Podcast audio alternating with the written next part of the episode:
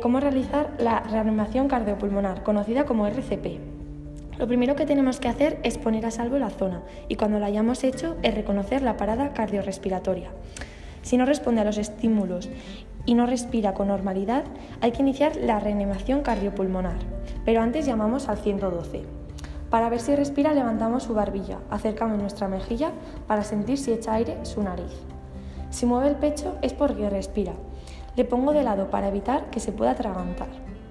Pero si no respira es que está parado, entonces hay que empezar a reanimar. Nos ponemos a masajear. 30 compresiones, dos ventilaciones boca a boca.